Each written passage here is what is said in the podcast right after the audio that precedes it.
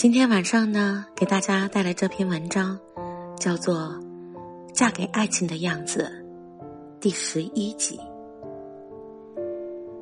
穿刺检查那天，我还真的有点紧张。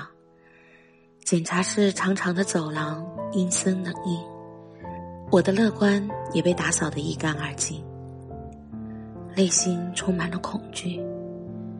或者手机的手心也汗沉沉的。叮咚一声，老公的短信。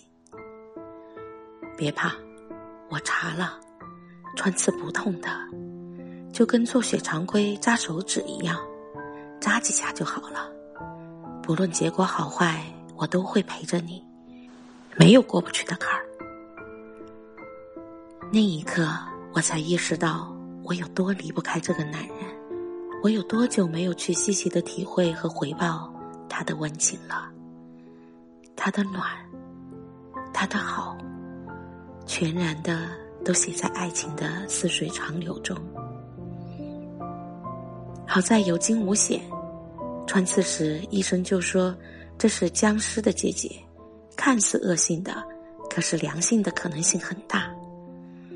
穿刺的结果出来也是好的，为了保险，老公又让我做了病理分析。两项结果都显示良性时，他才放了心。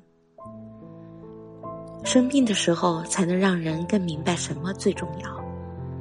从天津回来的我，更加珍惜现在的生活。